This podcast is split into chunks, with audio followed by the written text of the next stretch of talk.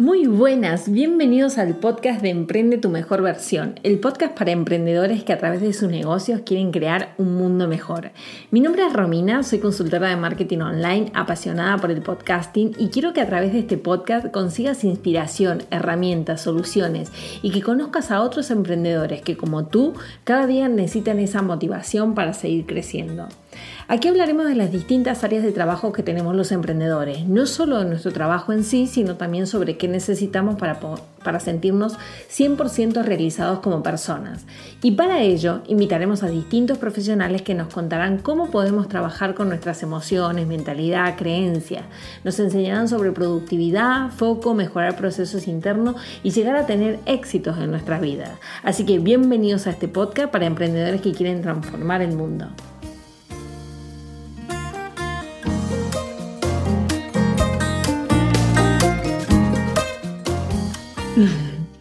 Bueno, hola a todas y a todos. Ya estamos grabando ahora un nuevo episodio de podcast y, bueno, y esta vez con la presencia de Esti López. Estoy muy contenta que Esti esté aquí, que haya aceptado esta invitación.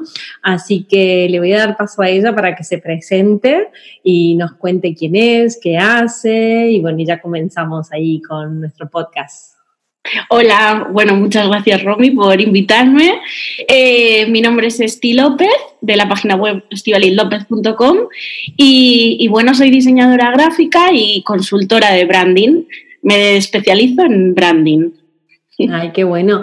Le estaba comentando a Esti cuando estábamos hablando ahora, justo antes de comenzar el podcast, que bueno, me estuve nutriendo un poco más sobre ella. Nos conocemos de extraordinaria, tenemos también gente en común, vivimos en la misma zona, en el norte de España.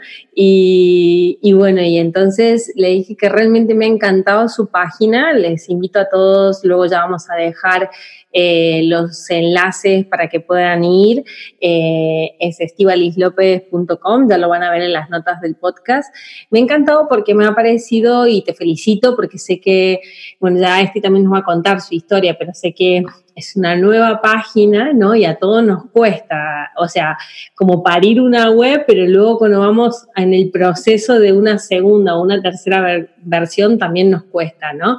Así que, pero me ha gustado mucho porque la he visto muy clara, eh, creo que enfocas muy bien aquellos puntos de dolor que tienen, digamos, muchos de los clientes que llegan a nosotros y, y luego has mostrado una parte también tuya muy cercana y me gustaría que eh, habláramos de esto, ¿no? De aquello que tú cuentas de por qué el diseño consciente, ¿no? Y qué es lo que te has dado cuenta tú, eh, que llevas bastante años también trabajando también con, emprendedores y esto. Eh, ¿Por qué te has dado cuenta, digamos, de la importancia, digamos, de esa conciencia, ¿no? En nuestras marcas. Sí, bueno, yo llevo, yo llevo casi ocho años trabajando como diseñadora gráfica freelance, también he trabajado con agencias y, y yo lo que me doy cuenta cuando trabajo con la gente muchas veces es que no hacemos el trabajo de reflexión previo, ¿no? Mm. Y no solo a nivel estratégico de darle una personalidad a nuestra marca, yo siempre insisto mucho que siempre hablo más de estrategia que de diseño, porque, a ver, hablar de diseño al final son las bases, ¿no? Ahora hay que saber aplicarlas bien, pero las bases más o menos te las contamos todos las mismas, mm. pero la estrategia es como más difícil, ¿no? La gente no suele entrar ahí. Y entonces, aparte de la estrategia, luego hay otro nivel más personal. Y ahí hay que ser muy consciente. Eh, cuando va, digamos, yo lo divido como en dos partes, la parte, digamos, estratégica, ¿no? La parte más técnica en la que te te habla un libro sobre la parte estratégica de una marca, de cómo eh, escribir la visión, la misión, que son partes personales realmente de un negocio, pero, pero digamos que eso siempre está muy plasmado en los libros, ¿no? De que, de, que hablan sobre branding. Pero luego está la parte que nadie nos cuenta y es de recursos limitados y de personalidad. Me refiero, yo como mm, marca personal Estivadil López tengo un cierto número de horas para trabajar con mis clientes y un cierto número de horas que puedo dedicar a la semana a desarrollar mi estrategia visual, mi estrategia de comunicación, todo eso. Tengo que tener en cuenta esas limitaciones de tiempo porque yo no tengo un gran equipo detrás Entonces, tengo que tener en cuenta esas limitaciones de cuántas horas tengo yo para dedicar a mi diseño de Instagram, por ejemplo, o a grabar vídeos, etcétera, etcétera, para que todo eso se vea reflejado en mi forma de hablar, en mi forma de grabar vídeos, en mi forma de, en mi forma de hacer diseños para plantillas de Instagram, de Pinterest, en el diseño de mi web, en cómo escribo los posts de mi blog. O sea, todo eso se tiene que ver reflejado. Y eso muchas veces no lo tenemos en cuenta. Y muchas veces hay gente que tienen diseños maravillosos de compañeros eh, que les han hecho unos trabajos increíbles de diseño que dices, ¡buah! Locura. Y luego, eh, cuando la persona los tiene que aplicar a los tres meses, toda esa magia se ha roto porque la persona no tiene tiempo material o los recursos necesarios para poder aplicarlo. Hmm. O sea, hay que ser un poco consciente a la hora de tomar decisiones, no solo de posicionamiento, sino de cómo voy a usar mis recursos propios a la hora de utilizar mi diseño, mi comunicación, etcétera, etcétera. No sé si me he explicado bien, porque esto es un poco complejo. No, no, bueno, yo te he entendido, ¿eh? O sea, también podemos ahondarlo un poco más, me parece súper interesante, yo te lo he entendido, pero igual la gente dice, pero ¿a qué se está refiriendo? Sí que es verdad que coincido totalmente contigo, eh, con que mm, igual cuando, estoy con catarro, así que voy a estar tosiendo igual, pero voy a toser. Em, es verdad de que queremos resultados traducidos en ventas, ¿no? Queremos igual los suscriptores o, entendemos que es bueno tener una, buena base también de comunicación a través, digamos, una, buena base de email también para seguir comunicándonos. Eh, sabemos lo de los seguidores, toda esa audiencia, es como que todas esas cifras yo creo que nos hacen como mucho sentido y entendemos, ¿no? La gente entiende de, esto, ¿no? Que me, me, sí, tengo que hacerme ver y todo esto, pero es lo que estás diciendo, o sea, lo que no se sabe es qué hay detrás de todo eso, ¿no? Y que también sí que es verdad de que empezamos a hacer cosas, no vemos los resultados y ahí es porque no, no hemos pensado, no, no hemos llevado a esa reflexión, ¿no? Y es como que igual también seguimos modelos, referentes. Y ahí es cuando yo creo que nos empezamos a perder. Yo leía, por ejemplo, un artículo tuyo del blog que me, que me gustaba mucho, que eh, estoy aquí, lo, lo, lo, voy a, lo voy a sacar, de uno que decía los límites de la marca personal. Totalmente creo que eh, es muy buen artículo y en el que comentabas, ¿no? Esto, ¿no? De si en, ese límite que hay entre si lo que te están proponiendo también de que hagas o lo que tú crees que tienes que hacer, también hay ese equilibrio, ¿no? Entre si eso resuena contigo, con tu marca, ¿no? Exacto. entonces sí que para mí tiene mucho, mucho sentido. Y yo te voy, si me permites, te voy a dar un ejemplo propio para que eh, la gente que nos esté escuchando vea que esto nos pasa a todos y yo la primera.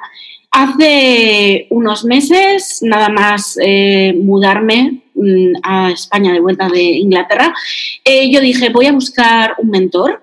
Y eh, yo tenía contacto con cierta mm, persona y, dije, bueno, pues como ya le conozco, voy a empezar a trabajar con esta persona.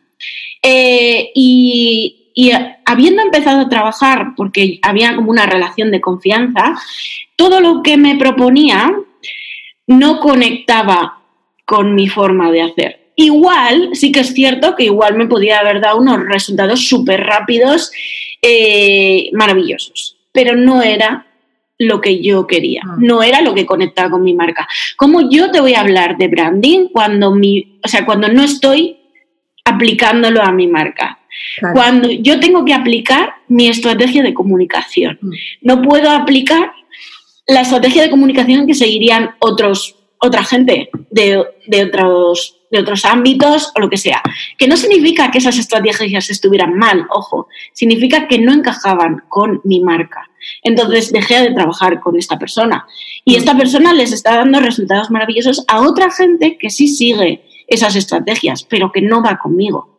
O sea, yo creo que es lo que te decía, tenemos que ser conscientes en todo, en las decisiones estratégicas de negocios, en las estratégicas de marca y en las estratégicas de marketing, ¿vale? Entonces, creo que va un poco por ahí los tiros. Tal cual. Y, pero esto, por ejemplo, eh, tú en tu página lo, lo comentas de que hubo, hubo un, clic en tu vida, ¿no? O sea, hubo algo que te hizo como conectarte también contigo, con, digamos, con tu marca y todo eso, y fue un suceso, digamos, personal, ¿no? Que, que, que, hablabas de que es un cliché, pero que bueno, que te, que te pasó, ¿no? O sea, cuéntanos, por ejemplo, también en qué momento te diste cuenta de que de que había algo que no, que no resonaba, digamos. Bueno, yo la, eh, poniendo históricamente, digamos, yo tenía una marca con un grupo de Facebook, con un montón de suscriptores, y cuando digo un montón son un montón de suscriptores, y estaba haciendo una comunicación y, una, y tenía una identidad visual que eh, de repente yo me quedé embarazada, yo tuve a mi pequeño y me di cuenta de que todo aquello ya no resonaba nada conmigo. O sea, era como, he pasado a otra etapa, otra fase de mi vida más eh, literalmente consciente de las cosas, de mi tiempo, de mis prioridades, de cómo quiero tratar a los demás y que me traten a mí. O sea, es como unos límites, ¿no? A los que yo llegué, que quería que quedaran bien claros y marcados. Me costó mucho llegar hasta ahí, ojo, porque es muy difícil dejar algo que ya funciona y que, y, que ya funciona y que ya tiene un tirón, me refiero, que yo podía haber seguido con mi grupo, con, mi, con mis ideas, bueno, las ideas que yo tenía hasta ese momento. Em, yo podía haber seguido con eso, pero no me hacía feliz y yo no sentía que eso iba a durar a largo plazo.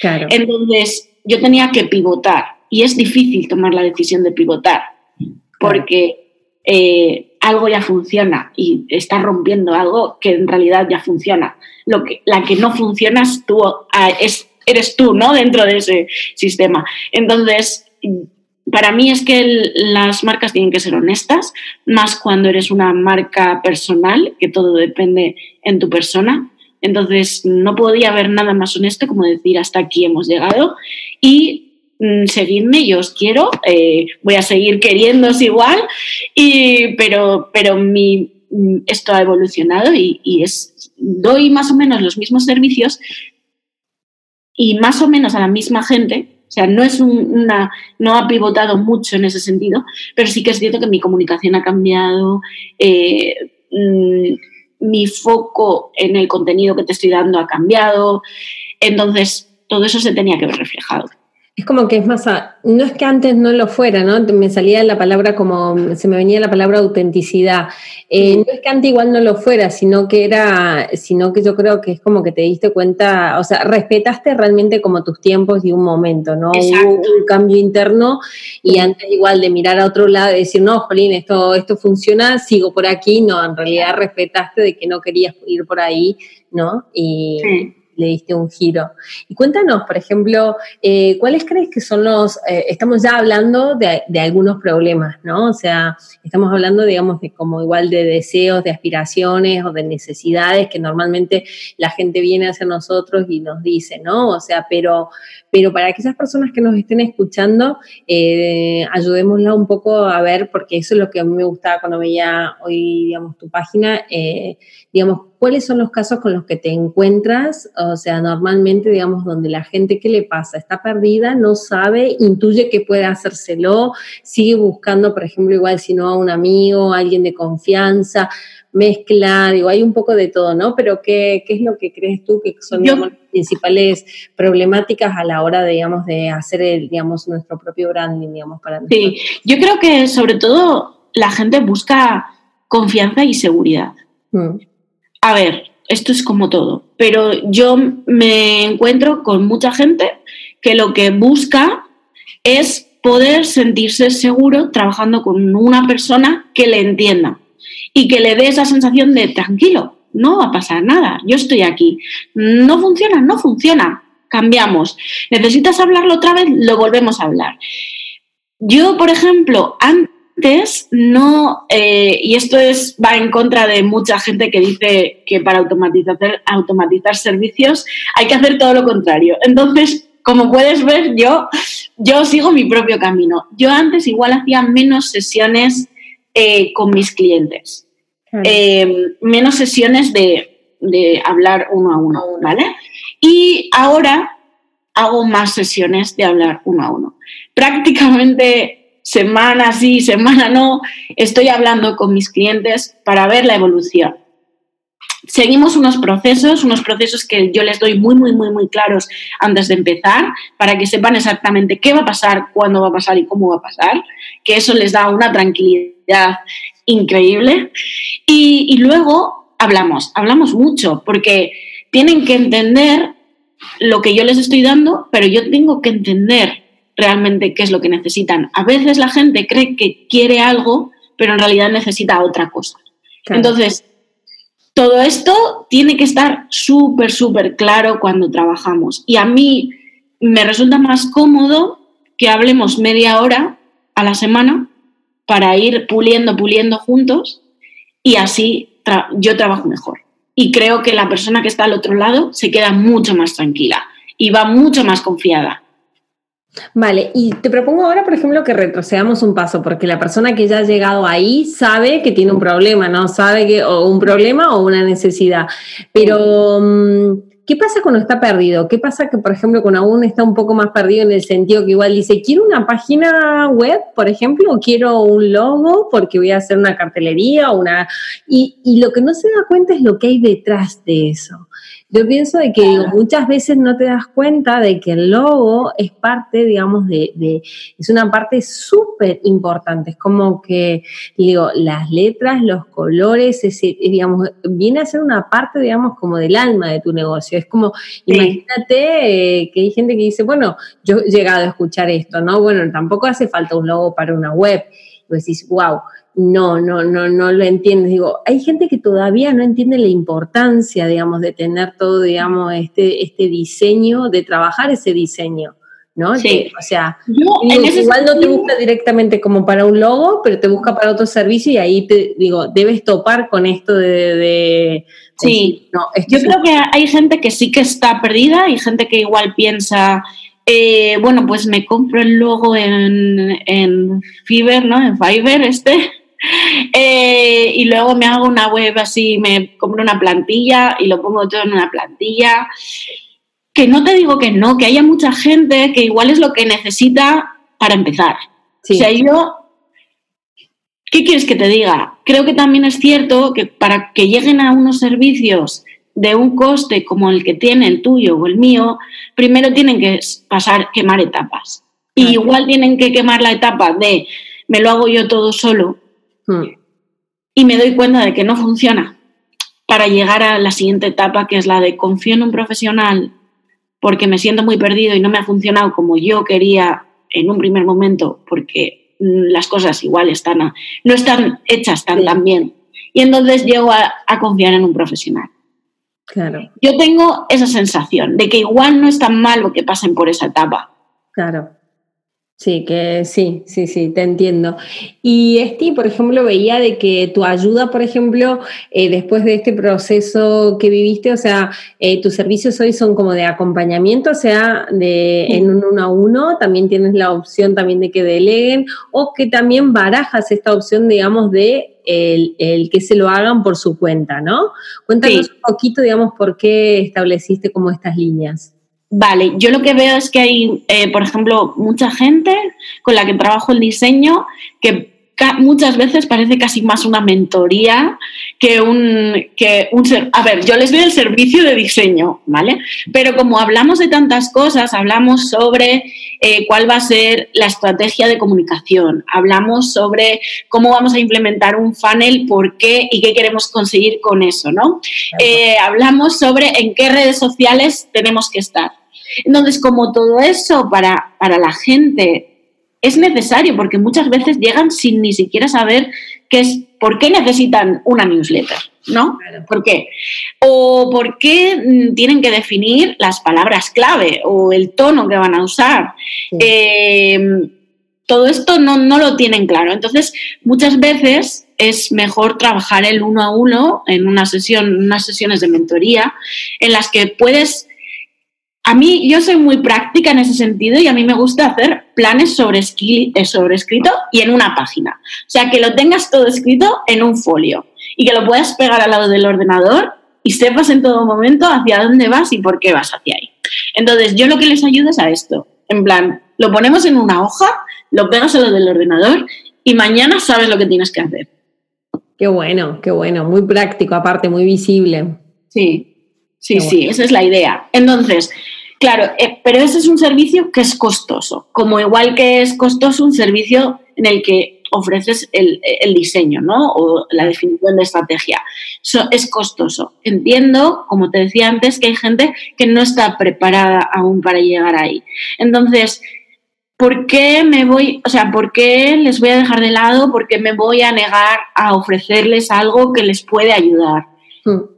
Ya lo hice en su momento, yo tenía una, un ebook eh, que se llamaba Branding 101 y, y, ahora mismo no está disponible porque le estoy dando una vuelta porque lo estoy replanteando.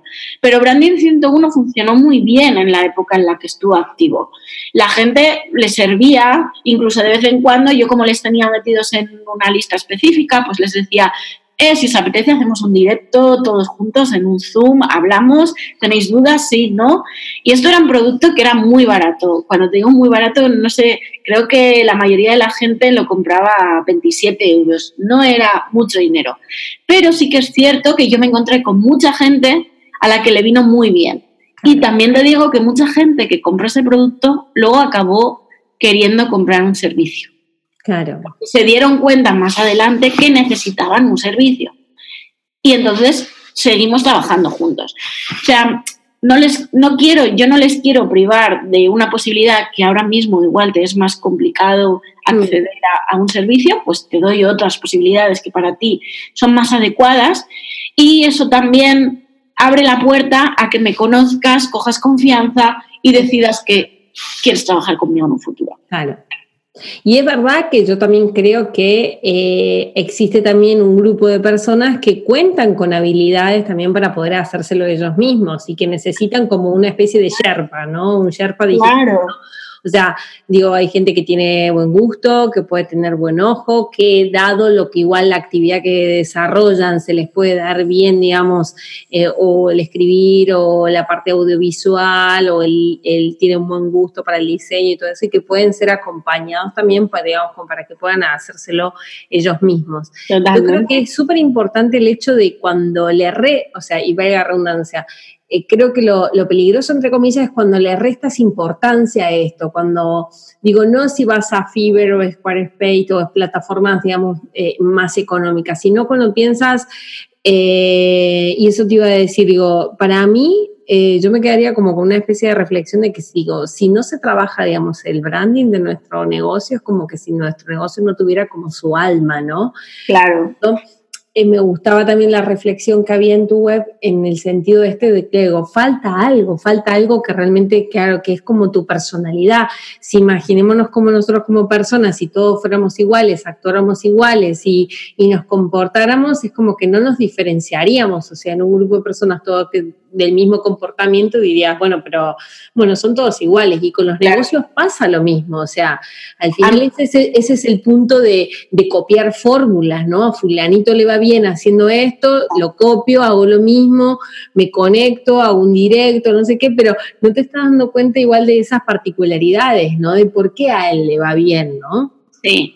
Y luego también hay que, hay que tener en cuenta Em, que vemos muchísimas estrategias de marketing repetidas una y otra vez. Hmm. Que al final, también seamos sinceras, la mayoría de las estrategias son, a ver, al final son ABC. Lo que hmm. pasa es que se pueden aplicar de distinta manera. Puedes coger las plantillas que te vende alguien de email, de estas son las cinco plantillas que necesitas para hacer email marketing, ¿vale? O puedes dedicarle tiempo a pensar qué necesita realmente la persona que me está leyendo. ¿Realmente necesita estas cinco plantillas o, y necesita que le envíe un email a las a seis horas antes de cerrar, tres horas antes de cerrar y una hora antes de cerrar y 20 minutos antes de cerrar el carrito? O sea, ¿todo esto lo necesita esta persona? ¿O igual puedo inventarme algo diferente? Sí. No lo sé. Y igual no soy yo nadie para hablar sobre esto, ¿eh? pero yo lo veo en el sentido de cuando me lo aplican a mí, sí. igual que me parece muy repetitivo y yo muchas veces borro directamente los emails y no los llego a abrir, entiendo que si yo hiciera lo mismo, pues, pasaría, pasaría lo mismo. resultado. Sí, sí, sí. Sí, sí, sí. ¿No? Entonces busquemos otras fórmulas. Sí, Sí, sí, sí. Y cuéntanos, Esti, ¿cómo fue tu experiencia también de, de emprender, digamos, fuera, de tener un negocio fuera de lo que, de lo que fue, de, digamos, de tu, de tu zona local o de tu raíz, que es aquí, digamos, el País Vasco? ¿Cómo fue aquella experiencia? ¿Cómo lo viviste? Bueno, la verdad es que yo siempre lo digo, yo empecé de forma totalmente inconsciente, muy naif, todo. Yo un día, yo... Hay que contar la historia, ¿eh? Yo me la he leído, cómo comenzaste, o sea, que una web por 50 euros, o sea, tengo ese dato a un amigo.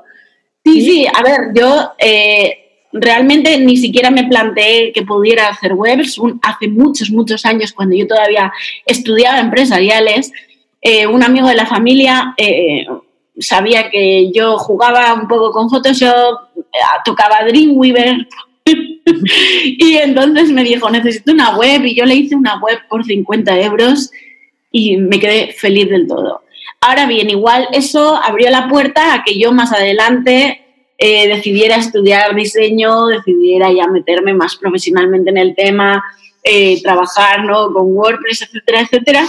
Y, luego ya, cuando yo me mudé a Inglaterra, yo dije, si me mudo ya hago, doy el salto por completo. Y yo el día que llegué a Inglaterra, aquel piso vacío, siempre lo digo, un 13 de diciembre con un piso vacío y lo único que había era una moqueta en el suelo, una caja y un ordenador portátil encima. Y ahí yo dije, pues yo tengo que ponerme a trabajar de lo mío y ser diseñadora. Y entonces abrí, me monté una web y, puse, por aquel entonces tenía otra variedad de servicios, porque también trabajaba con blogger, también hacía pues ilustraciones y me las pedían, o sea, era otra cosa, pero bueno, pero de ahí empiezo a hablar con unos, con otros y de repente estás trabajando y yo estaba trabajando y cualquiera que me pregunta pues tu oficina, pues mi oficina era una caja de cartón en el suelo encima de la moqueta con mi portátil y así empecé yo a trabajar pero bueno, vas evolucionando y al ser tan naif, digo yo que, eso me ayuda a empezar, porque si yo hubiera empezado teniendo que saber todo lo que aprendí más tarde sobre marketing, sobre estrategias, sobre no sé qué, seguramente me hubiera bloqueado y no lo hubiera hecho. Eh, tú te lo aplicas, ¿no? Te quiero decir, digo, ¿consideras importante, es importante para ti, para este y para, para tu marca y todo el hecho de, la, de tu continua formación, ¿no? O sea, es una, también como una enamorada de, de permanentemente estar reciclándote y estando... Totalmente, yo mm, siempre estoy leyendo algún libro sobre eh, en comunicación, marketing, branding. Eh, ahora mismo estoy leyendo eh, el storytelling. Ah, es que le recomiendo además a todo el mundo porque está muy bien explicado y da muy buenas ideas y ejemplos y tal. Y le recomiendo a todo el mundo que lo lea. Y, y, siempre formándome y siempre haciendo, haciendo cursos y viendo vídeos y y participando de comunidades, porque al final es lo que, si no estás al día en un mundo tan que se mueve tan rápido, ¿qué hacemos, no? Sí, tal cual.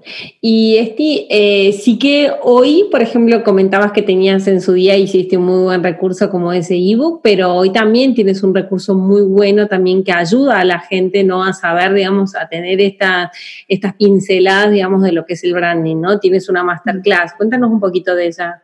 Sí, pues si te soy sincera, la masterclass, como todo en mí, empieza siendo, tiene que ser una idea sencilla y esto se va dando vueltas hasta convertirse en lo que creo que es que en media hora de masterclass, creo que eh, hay un montón, un montón de información muy bien estructurada y ordenada con ejemplos de lo que realmente, cómo plantear tu marca y en qué fase tienes que hacer qué cosa.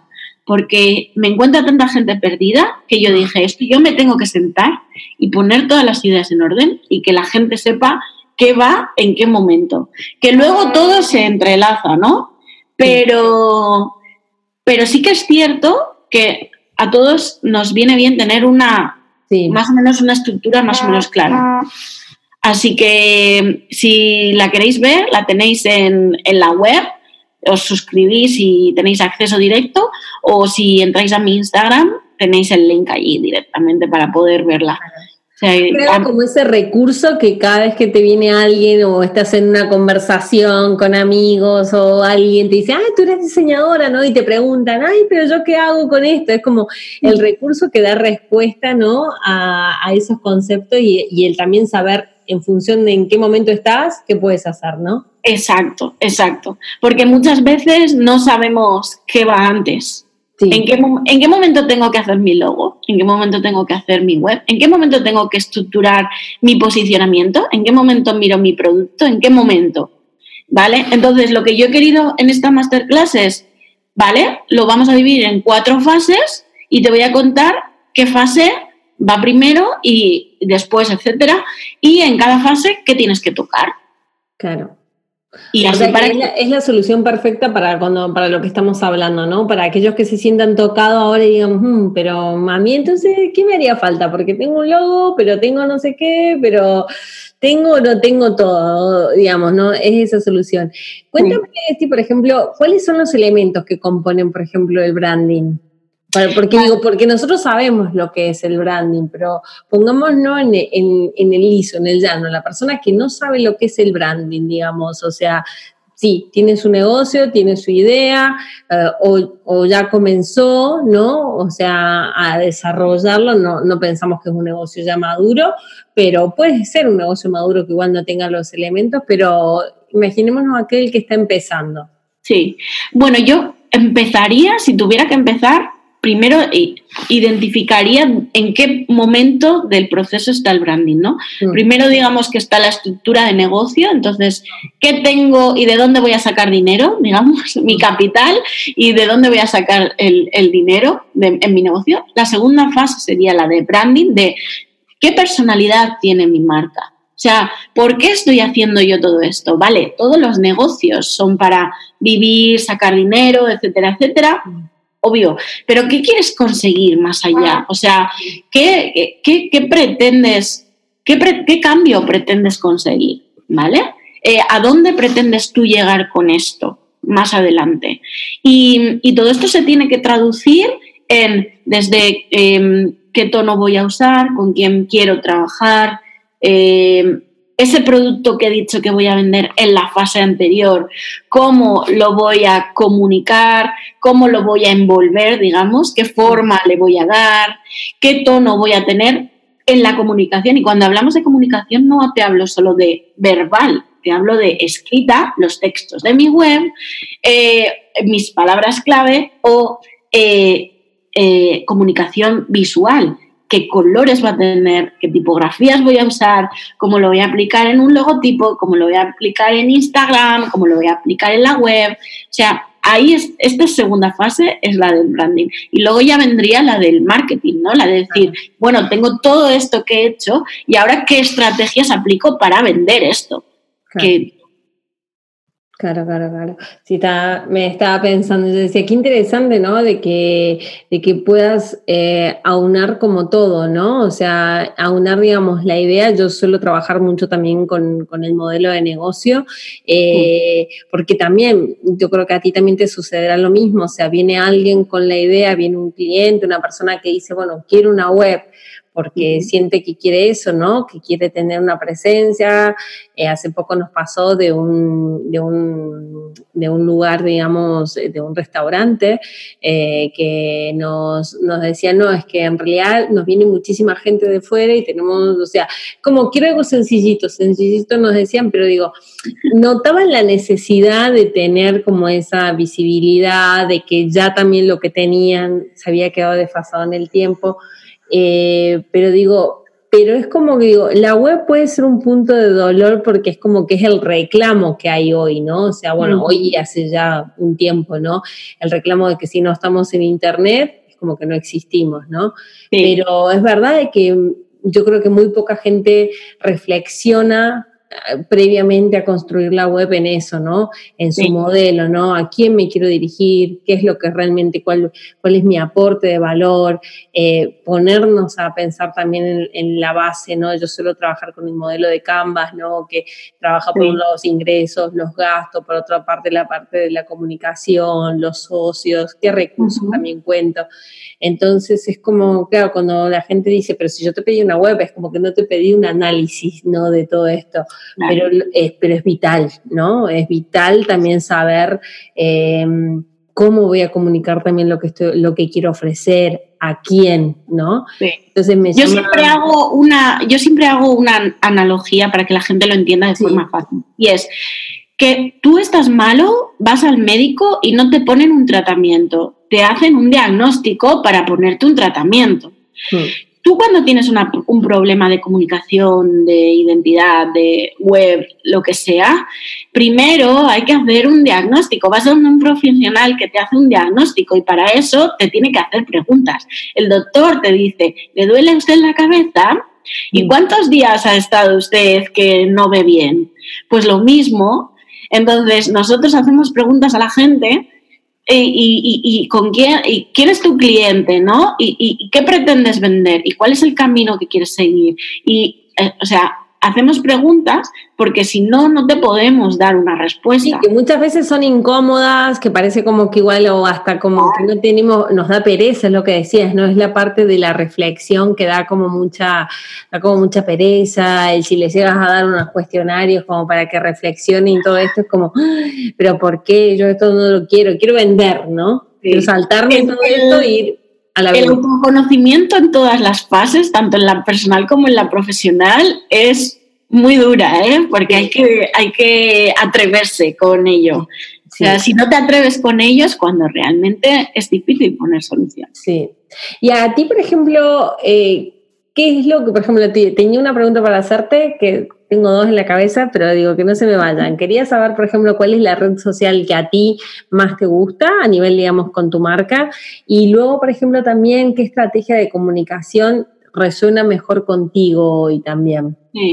Mira, pues yo ahora mismo a la que más tiempo le dedico es a Instagram. Hmm. Me gusta, me gusta mucho lo que la gente está haciendo.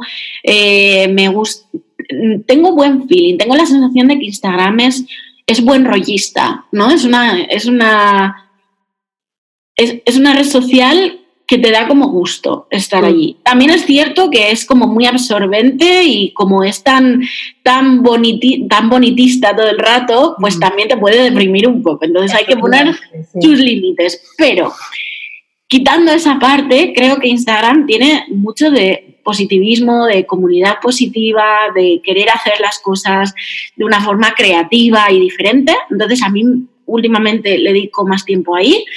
Em, y, yo lo que estoy haciendo ahora es intentar retomar un poco el ritmo porque con todo este parón que yo, que yo tuve para reformular todo, mm. eh, paré sobre todo la comunicación. Y luego es eh, una vez que paras tu comunicación, es muy difícil retomar la rueda. Es como que cuesta mucho retomar, porque parece que lo intentas, pero que ah, no termina de, girar del todo. Entonces, yo me propuse que todas las semanas iba a hacer un directo en Instagram. Hay gente, no hay gente, yo lo voy a hacer. Entonces, en principio iba a ser los martes a las 2, ayer fue martes a las 2 y me fue imposible, y ha sido hoy miércoles a las 3 y hoy ha habido bastante mejor feedback. Así que me da que pensar que igual me tengo que cambiar, que cambiar a, los miércoles a las 3. En la cuestión es ¿no? que ir buscando ese hueco. Y lo que he visto mucho es que de ahí, esa comunicación directa, la gente la está agradeciendo mucho y se está poniendo mucho más en contacto conmigo. Estoy recibiendo mucho mejor feedback. Así que vamos a seguir por esa línea porque además a mí yo siempre lo digo, me motiva mucho el trabajar con las personas, el conocerlas, el escucharlas. Y, entonces mm, voy a seguir un poco por esa línea. Ya te iré ¿Qué piensas que, está pasando, por ejemplo, en otras redes? Porque yo también tengo la, tengo la misma sensación que, tienes tú. O sea, eh, con respecto a Instagram, tengo la sensación de, a mí me, me, suma mucho más que cualquier otra red. O sea, es verdad que, eh, por ejemplo, que Facebook no noto lo mismo O sea, es como que y no es que, o sea, que Facebook haya cambiado, yo creo que Facebook sigue siendo lo que era, ¿no? O sea, entras y puede ser como una especie de, bueno, de muro donde vas viendo lo que va aconteciendo, las, digamos, a las páginas que vas siguiendo y todo, pero creo que Instagram nos ha permitido como una ventana de acercarnos al otro, el formato es que verdad de los stories creo que nos tiene como mucho más enganchados también, ¿no? El que no, los directos también. Entonces digo, claro, eh, todo eso ha sumado que, en, diversos ámbitos, digo, que podemos tener acceso como a personalidades, como unos referentes o a marcas y viendo, por ejemplo, cómo lo hacen, transmitiendo, o personas más pequeñitas, pero que también, digamos, se dan a conocer, digo, es como que está todo ahí, ¿no? O sea, entonces digo, y esa y esa cercanía, yo noto más que, creo que es por eso que Instagram para casi todos hoy sí es como la red preferida, ¿no? Sí, yo lo que tengo la sensación em, que Instagram se ha ido comiendo a otras redes. Por ejemplo, Snapchat tuvo su época. Eh, hubo otra parecida a Snapchat que ahora ni me acuerdo el nombre, que también era de hacer vídeos como en directo. Que, era la de Twitter, que ahora se me ha Sí, ¿no? La de Twitter. No me acuerdo cómo se llamaba. O sea, imagínate. Sí, sí, sí. Entonces, yo creo que Instagram lo que pasa es que ha cogido eso bueno que tenían las otras redes y lo ha transformado, lo ha, lo ha, metido dentro de su, de su bonitismo, digamos, de su buen rollismo, ¿no? Y entonces la gente ha dicho, ah, sí, sí, yo lo quiero, pero lo quiero de buen rollo. Entonces, por eso se han quedado en Instagram. Eh, también es cierto que creo que los últimos algoritmos hacen un flaco favor porque yo de repente me he dado cuenta de que hay, había gente a la que sigo que me está costando mucho volver a llegar a ellas si no les busco o me está costando mucho encontrar a gente nueva. Sí. Mm. Entonces, mm, eso, es, eso creo que ahí están metiendo. Y eso sí, eso, yo también he hecho en falta eso, ¿no? Eh, la otra vez también le comentaba a una clienta de que no algo que publique necesariamente ahora va a ser visto ahora, sino que digo, estamos viendo algo que en realidad pasó hace unos días y digo, hay como un efecto atemporal que digo, también hay que saberlo, digo, cómo, cómo manejar. Hay veces que nos damos cuenta, yo me doy cuenta más por los textos que por, ¿no? De que hace dos días y, y, luego miras y dices, claro, fue hace dos días, ¿no? Claro. Eh, sí, eso creo que es la parte, bueno, al final es algo privado, lo manejan con sus intereses y y a mí, por ejemplo, también otra red que me parece muy interesante, que, creo que va por otra línea, es LinkedIn, ¿no? Pero es verdad que es más contacto también, de, sigue siendo más contacto de profesionales, es verdad que también podemos buscar nuevos clientes, ¿por qué no? Pero me parece más de, de colaboración, ¿no? O sea... ¿Qué, tal? Yo, ah, mira, LinkedIn la verdad es que mm, hacía mucho que no, le, no, que no le he dedicado mucho tiempo. Ahora al volverme ha sido cuando he empezado un poco más y he conseguido un par de contactos y un par de eventos y un par de cosas que han salido a partir de ahí. Y sí que veo que la gente em, está muy, muy focalizada a a colaboraciones, a, ¿no? A mí me gusta también. Eh, el otro día, por ejemplo, me compartieron a través de LinkedIn una cosa que me gustó mucho, y ya que hablamos de marca y de marca personal, y fue un vídeo de eh, la primera ministra de Nueva Zelanda, no sé si lo has visto, que eh, esta mujer eh, es primera ministra de un país y se dedica todas las semanas a responder preguntas que le hacen a través de LinkedIn en un vídeo en directo en LinkedIn. O sea, es como en plan, señora, me pongo a sus pies, ya era hora de que pasara esto, ya era hora. Y esto ocurre en LinkedIn y me parece que es algo fantástico. A mí me rompen los esquemas en positivo. Sí, tal cual. Sí, sí, lo vi en la noticia, eh, es increíble, es increíble por, por, yo creo que nos sorprende que sea en LinkedIn, pero es increíble, digamos, el, el, la cercanía, ¿no? O sea, el, el cómo ofrecerse, o sea, cómo realmente está cumpliendo con una labor que es la que debería de ser, ¿no? Al final el político está al servicio de la ciudadanía, ¿no? Exacto. Entonces, digamos, eh, me encanta. Y Estoy súper de acuerdo, me volví a lo que te había comentado del tema de la estrategia. Eh, creo que es interesante lo que dices con respecto a esa cercanía que podemos tener, ¿no? O sea, con el tema de los directos. Eh, ¿Prefieres, por ejemplo, sigues prefiriendo, o sea, hacer directos, por ejemplo, en Instagram y no, por ejemplo, en, Facebook o así, no? Mira, a ver, yo, la verdad es que yo tengo muy abandonado Facebook porque tengo la sensación de que, igual que te digo que en Instagram hay muy buen rollo, creo que la gente en Instagram está enfadada. Perdón, que la gente en Facebook está enfadada. Sí, que la gente en Facebook está enfadada. Entonces, o que está enfadada y se siente molesta cada vez que le invades con un vídeo de publicidad, o que hay mucho, mucho marketing realmente ya vendiendo mm. en los de Facebook y, personalmente tengo esa sensación. No se trata tanto de no hacerlo allí, porque sé que tengo muchos seguidores también allí, pero eh, las, mi sensación es como de mayor comodidad en Instagram. Claro. Claro. Yo también creo que es verdad que por lo que veo también más que todo por clientes y así, creo que hay un tema de edad, ¿no? O sea, hay gente, es verdad que hay una, yo siento que hay gente de mayor edad, ¿no? O sea, en, Facebook hay gente un poco más mayor que digo que ahí es lo que yo suelo hablar, por ejemplo, a la hora de recomendar en qué red estar o no. Yo siempre noto que que claro, que, es verdad que no para todo el mundo eh, es, Instagram, ¿no? Porque también es difícil de mantener, ¿no? O sea, pero toda red social es difícil de mantener, ¿no? Sabemos que, sabemos, digamos, de que no es una cuestión de abrirlo por tener más, todo lo contrario, o sea, menos es más en este caso también. Y, pero sí que creo que, claro, hay veces que si tu marca es muy visual, te ayuda a estar más en Instagram, también el perfil de tu cliente ideal, eh, el tema de, por ejemplo, el nicho al cual esté también dirigido. Digo, hay, hay factores que te llevan. Em, pero es verdad de que también noto que hay, hay, un factor de que no todo el mundo se atreve con, con los stories, a grabarse, a hacer los vídeos, y yo creo que ahí está para mí una, una fuente como muy importante. No digo de estar todo el tiempo como igual eh, que hay un límite, ¿no? Igual dentro en, el tema de, cuánto nos exponemos, ¿no? Que es difícil estar manteniendo esa energía, o sea...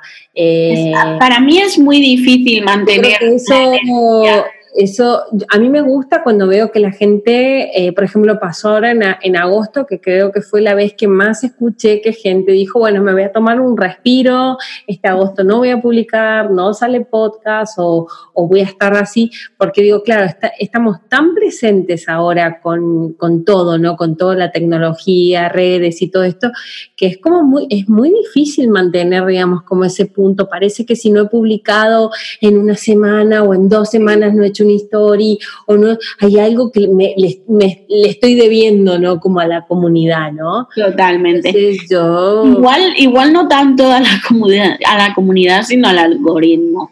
Porque como te metes tanto miedo de que vas a dejar de, o sea, te van a dejar de ver si no publicas. Entonces es como, corre, publica, pero para publicar cualquier cosa, pues mejor no publico. Claro, claro, sí.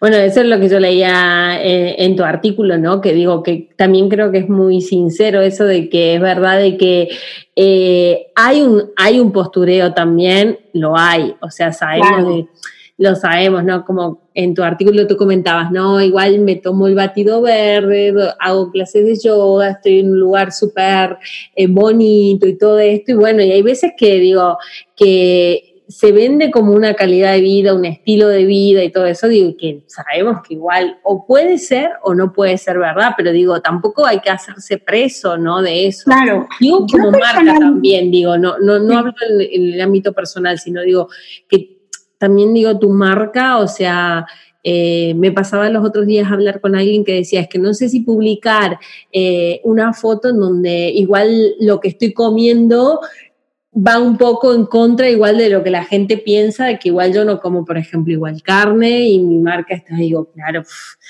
yo digo, es que si ya es, eh, hay temas que se están convirtiendo así un poco que exceden, ¿no? Ya, hombre, también es cierto que mm, eh, creo que Instagram es una, igual que es una red bonita, es una red para soñar. O sea, en Instagram tú puedes soñar que tu casa es súper bonita como las de Deco, ¿vale? Son maravillosas. Tú en Instagram puedes soñar que te pasas el año entero en una playa maravillosa con los pies en la arenita y con tu Mai Tai. Sueña, si está bien. Eh, pero luego está la realidad. O sea, no vamos a mentir. O sea, Instagram es una ventana en tu móvil. Sí. Sí, sí, Si dejas el móvil en casa, o sea, yo hay veces que dejo el móvil en casa y no pasa, eh, o sea, no ha pasado nada, ¿eh? O sea, mi vida sigue. Creo que le escuchaba en alguna de las charlas que, que, tenemos en Extraordinarias, o no me acuerdo si fue en presencial o online, en las que decía de que Instagram es como esa como ese álbum de fotos, ¿no? Que en realidad antes, o sea, esto los millennials no lo van a saber, ¿no? Pero digo, antes uno y, la, y, normalmente las abuelas sacan, ¿no? Esos álbumes de fotos donde vos mirabas los momentos bonitos, ¿no? Es verdad que no tenías fotos feas así, o fotos llorando, mostrándote tristeza, no, mirabas los momentos bonitos. Y claro, y ahora es como que estás permanentemente mirando los momentos bonitos, tanto tuyos como de tu entorno o de otras personas. Entonces sí que es verdad que claro, puede llegar a afectar más, digamos, como, como ese vacío, esa, digamos, la comparación, ¿no? Hay energías que hay que como que trabajarlas, ¿no? Claro. Eh, a ver, es que al final esto es lo de siempre, o sea, eh, puede ser una imagen bonita y luego que en realidad la persona que ha publicado esa imagen hoy esté teniendo un día de mierda, porque la tenía programada porque tenía su feed programado para todo un mes, igual, yo qué sé, se ha muerto su padre hoy y no, lo sabes. Sí, sí, sí, sí. Pero el feed lo tiene bonito, ¿vale? Pues el feed lo tiene bonito y hace un mes estuvo en Malibú. Pues genial. Es así. Bueno, Esti, eh, quería que ya finalizando eh, esta entrevista, que me contaras, por ejemplo, eh, algunas cosas que para ti son importantes, ¿no? Hemos hablado así, pero creo que con la masterclass, que eso va a ser un link que vamos a poner también en las notas del programa, pero mm, no me gusta la palabra, me viene a la mente la palabra consejo, pero no sería consejo, sería más bien una serie de recomendaciones, ¿no?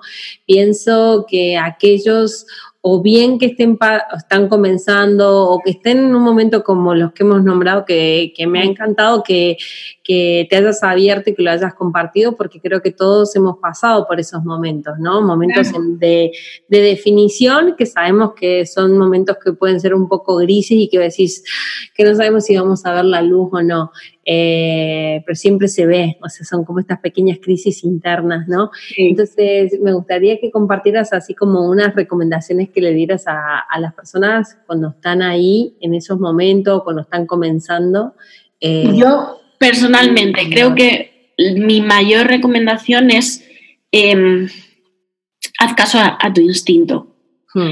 Si tu instinto te dice que esa decisión no es buena, no es buena. Tú, porque en el fondo tú sabes que no te va a hacer feliz y dentro de una semana vas a estar dándole vueltas y cuando lo estés poniendo en práctica vas a estar pensando esto no va a funcionar porque esto no va conmigo, porque esto no es lo que yo quería. Y entonces, por muy buena que sea la estrategia, nunca te va a dar el resultado. Mm. El resultado va a venir cuando tú creas en lo que estás haciendo. Tienes que creer de verdad en lo que estás haciendo, creer de verdad en tu producto, creer de verdad en tu marca, en tu curso, en, lo que sea que estés haciendo. Es más fácil, ¿no? Es mucho más fácil de lo que pensamos. Yo creo que realmente hay una es verdad que es fácil en el sentido de cuando hay una base, ¿no? Creo que eh, en mi caso yo también he notado, he tenido muchísimos momentos de inseguridad, la gente que desde fuera es como que no percibe eso, ¿no? Percibe una, una Romina como muy segura, ta, ta, pero yo he sentido mucha inseguridad, en muchos momentos lo siento también, de miedo, de decir, es por aquí, no es por aquí. Eh, yo en los últimos tiempos eh, también añadiría algo que tú también lo has comentado, y es el hecho de que por eso a mí también no me gusta apelar, digamos, a ese marketing del, de la necesidad, ¿no? Ese marketing que te hace sentir que te falta algo, ¿no? Mm. A mí ese tipo no me gusta porque me parece que toca un factor como de escasez, entonces como, y como que yo te brindo la solución. Creo que en realidad no, o sea, para mí no es tan así, para mí eh, en realidad uno puede acompañar. Eh, podemos eh, ser como estos Sherpas, ¿no? O sea, podemos acompañar a la gente en el este proceso porque, porque lo hemos vivido, porque tenemos experiencia y todo, pero apelar a esas soluciones mágicas o que con esta formación o con este mentor, con esto vas esta es la fórmula, ¿no? Yo cuando escucho seis cifras, siete cifras, escucho como que digo, y, son discursos como muy potentes que te hacen, son como los, de, no sé si Stone Robbins o Tim Robbins, este americano así el coach. Yo digo, son, de, son discursos que te ponen la piel de gallina donde dices, wow, ahora me como el mundo. Y te lo tienes que comer, pero digo, no digo que hay que quedarse pequeñito, chiquito, no, pero digo, pero creo que todos tenemos nuestro camino y nuestros tiempos, ¿no? Y, y es un aprendizaje. O sea, estoy, totalmente de acuerdo, estoy totalmente de acuerdo. Y creo que hay veces en las que, bueno, pues yo hoy decía en el directo que hay veces que, la, que oyes muchos mensajes y mm. no oyes tu propia voz. Entonces, a lo mejor lo que necesitas es, yo no sé tú, igual tú, como yo sé que tú surfeas, igual es de las que se va a hacer surf y, limpias, ¿no? Mm. Pero yo, por ejemplo, lo, decía en el directo que yo el sábado me fui al monte porque yo necesitaba salir al monte, me fui a andar y empecé a andar, andar, andar y lo vi todo claro de repente. Pero porque me desconecté, no había señal de móvil, no había nada, solo estábamos allí mi familia y yo andando, andando por el monte en mitad de las cabras y lo vi claro. Hmm. Y, a veces solo necesitamos reconectar con nosotros mismos. Y en realidad la respuesta es mucho, está mucho más sencilla que escuchar a toda esta gente que te dice las seis cifras, las 25 cifras, que está genial. Ojalá todos consiguiéramos las seis cifras. Sí, sí. Pero tiene que ser de una forma natural y consciente. Claro, creo que no, no para nada, yo creo que hay que, hay, hay áreas de trabajo que son muy importantes para todos, porque mira que yo nací en Argentina, digo que no nací en esta sociedad, pero que noto que digo, ahí no hay sociedades, hay una, hay una cuestión igual más, no sé si es generacional, educacional, creo que hay un gran trabajo con el tema de, del dinero, ¿no? De la abundancia. Yo creo perfectamente que hay para todos, ¿no? Pero tenemos así como muchas trabas con eso de, de ganar, de si para poner precio, bueno, estos son como, esto podría ser otro, digamos, otro episodio del podcast, ¿no? Es muy importante trabajarnos, digamos, esa parte, digamos, la parte de, digamos, del dinero, nuestra relación con el dinero. Y yo también he visto que para mí, o sea, el hecho de haber tomado la decisión de emprender y tener mi propio negocio ha sido, eh, no fue tan, yo no sabía que era así, pero ha sido un, y es un camino de autoconocimiento. O sea, no pensé que iba a estar tan expuesta a yo, digamos, a, a, todo lo que, a todo lo que te mueve internamente, ¿no? A todo lo que te lleva a conocerte y, y eso, ¿no? En todos los momentos. Y es verdad que necesitamos esos puntos y, y yo creo que en un comienzo muchos, y creo que muchas de las personas que, que se, nos, se, nos acercan, o sea, porque necesitan nuestro servicio y que probablemente hoy nos estén escuchando, eh, yo les apelaría al hecho de, esto, lo que le has dicho, la escucha interna, escuchar esa voz que algunos le podemos llamar intuición, eh, y, tomarse como un tiempo, ¿no? Porque yo muchas veces, hoy por hoy, por ejemplo, yo digo, esta formación, por ejemplo, ¿es para mí o esto que quiero hacer es para mí? Porque no va a pasar absolutamente nada si no lo hago, digo, todo puede esperar, o sea... Exacto Exacto. Puede esperar. Estoy, totalmente de acuerdo. Y yo creo también, igual es porque nosotras estamos en ciertos momentos de nuestro mm. negocio.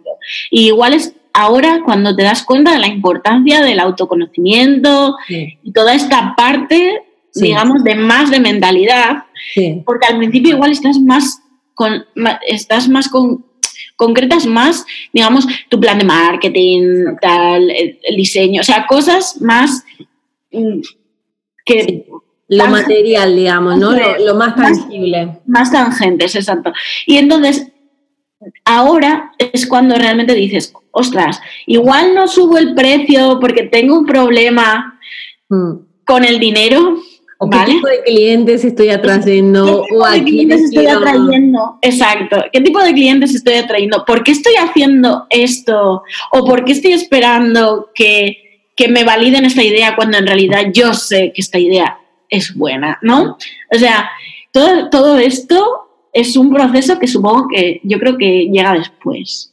Que es muy raro entrar en él directamente. Yo creo que, que hasta que no estás ya dentro, no, sí, no, no te daría. Yo, mm, yo lo noto mucho, ¿no? Eh, noto, eh, noto que hay personas, por ejemplo, que, que mm, no, no, no me gusta pensar de que, que, en el tema de emprender es solo para algunos o para otros no.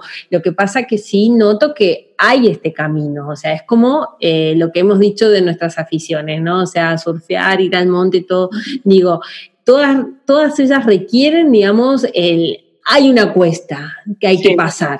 ¿Estamos dispuestos a pasarla, a transitarla? Igual no, igual estás bien donde estás, entonces, pero me encantado porque te juro que no habías, no había caído en algo, o sea, acabo de caer en algo que has dicho que me parece que decías, me ha venido así como me ha hecho un clic en la cabeza el hecho de que es verdad de que al principio, en los primeros años, yo creo que uno está mucho más enfocado en, planes, en servicios, en el modelo de negocio y todo, y que después vienen estas reflexiones, ¿no?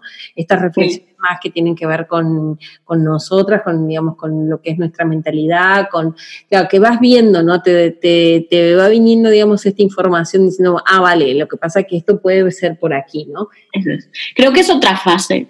Creo mm. que en la primera fase, cuando te metes a emprender, lo que realmente te planteas es, necesito ganar dinero, que esto funcione, entonces voy a hacer marketing, branding, plan de negocio. Venga, a por ello, a trabajar, trabajar, trabajar. Y cuando ya llevas trabajado mucho tiempo y dices, ahora necesito escalar, ahora necesito que esto funcione de otra manera para darme más libertad o lo que sea, o eh, necesito eso, conseguir unos clientes que, no me vayan a tomar el pelo, ¿no? lo que sea. Necesito subir precios ¿Y por qué no lo supo? ¿Por qué no me atrevo? ¿Qué hay detrás de todo esto? Entonces yo creo que son etapas. Y hablando sobre lo que has dicho antes de que ah, igual hay gente que sí o que no está preparada para emprender, yo estoy convencida de que hay gente que sí y hay gente que no. Hmm. Y que hay gente que es, que es perfectamente feliz teniendo su trabajo de oficina o de, yo qué sé, de, igual, de camarero, de barrendero, o sea, no importa, de lo que sea, eh, de taxista y es, es, estupendo, o sea, es, y es estupendo no sentir esa necesidad de, de, emprender a nivel de, bueno, pues no tengo más o menos... Sí, por necesidad, ¿no? Como que sea la, la única alternativa, ¿no? Porque yo creo que se pasa mal, ¿no? O sea... Claro, es que, hay que yo creo que hay que ser mentalmente bastante fuerte y mm. luego aparte... Eh, creo que hay que, que no se valora el hecho de que de repente, cuando tú tienes un negocio, no, yo no soy Esti la diseñadora que hace branding. O sea, yo soy Esti la contable, Esti la community, Esti la de asistencia técnica, Esti, ¿no? Soy todas esas roles a la vez. Sobre todo al principio, cuando no tienes equipo. Luego ya puedes si creces puedes contar con equipo y con gente que trabaje contigo y tal. Y eso está genial. Pero en el primer momento eres tú el hombre orquesta. O la mujer orquesta, vamos. Vamos, tenemos que poner, o sea, somos superpoderosos los autónomos. Yo creo de que realmente, o sea, nos tenemos que ahí eh, decir, bueno, valgo mucho, mucho, mucho, porque sí, es verdad que eh, hacemos un montón de roles todos en uno y sí. es muy importante la labor. Bueno, Esti, ¿te quieres despedir con algún mensaje, diciendo algo? Dime. Pues no, la verdad, solo decir que muchas gracias por, por, haberme invitado, que me hace mucha ilusión que tengamos esta charla.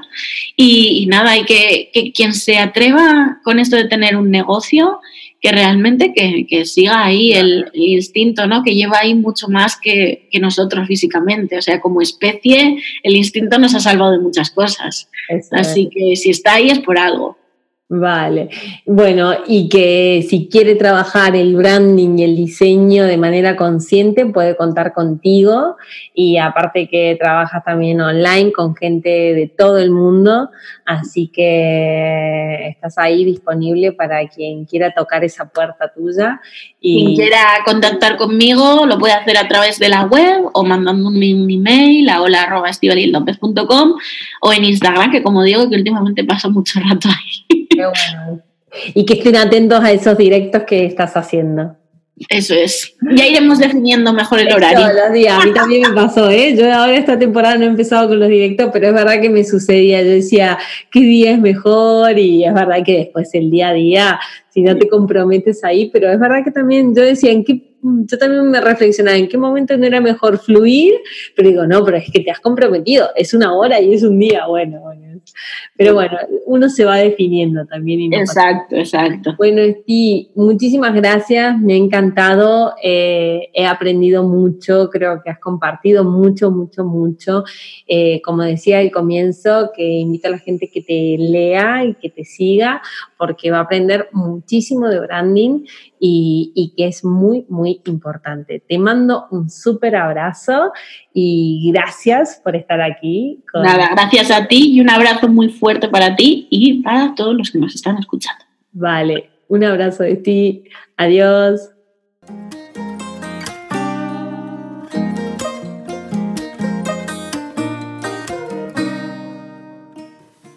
Gracias por estar aquí y formar parte de esta comunidad. Comparte este podcast con todos aquellos que creas que les puede ayudar y síguenos en iTunes, Spotify, Evox y para cualquier duda o sugerencia sobre temas que te gustaría que tratáramos, contáctanos en nuestra página web surfinsocialmedia.com o bien envíanos un email a info.surfinsocialmedia.com. Un fuerte abrazo y hasta el próximo episodio.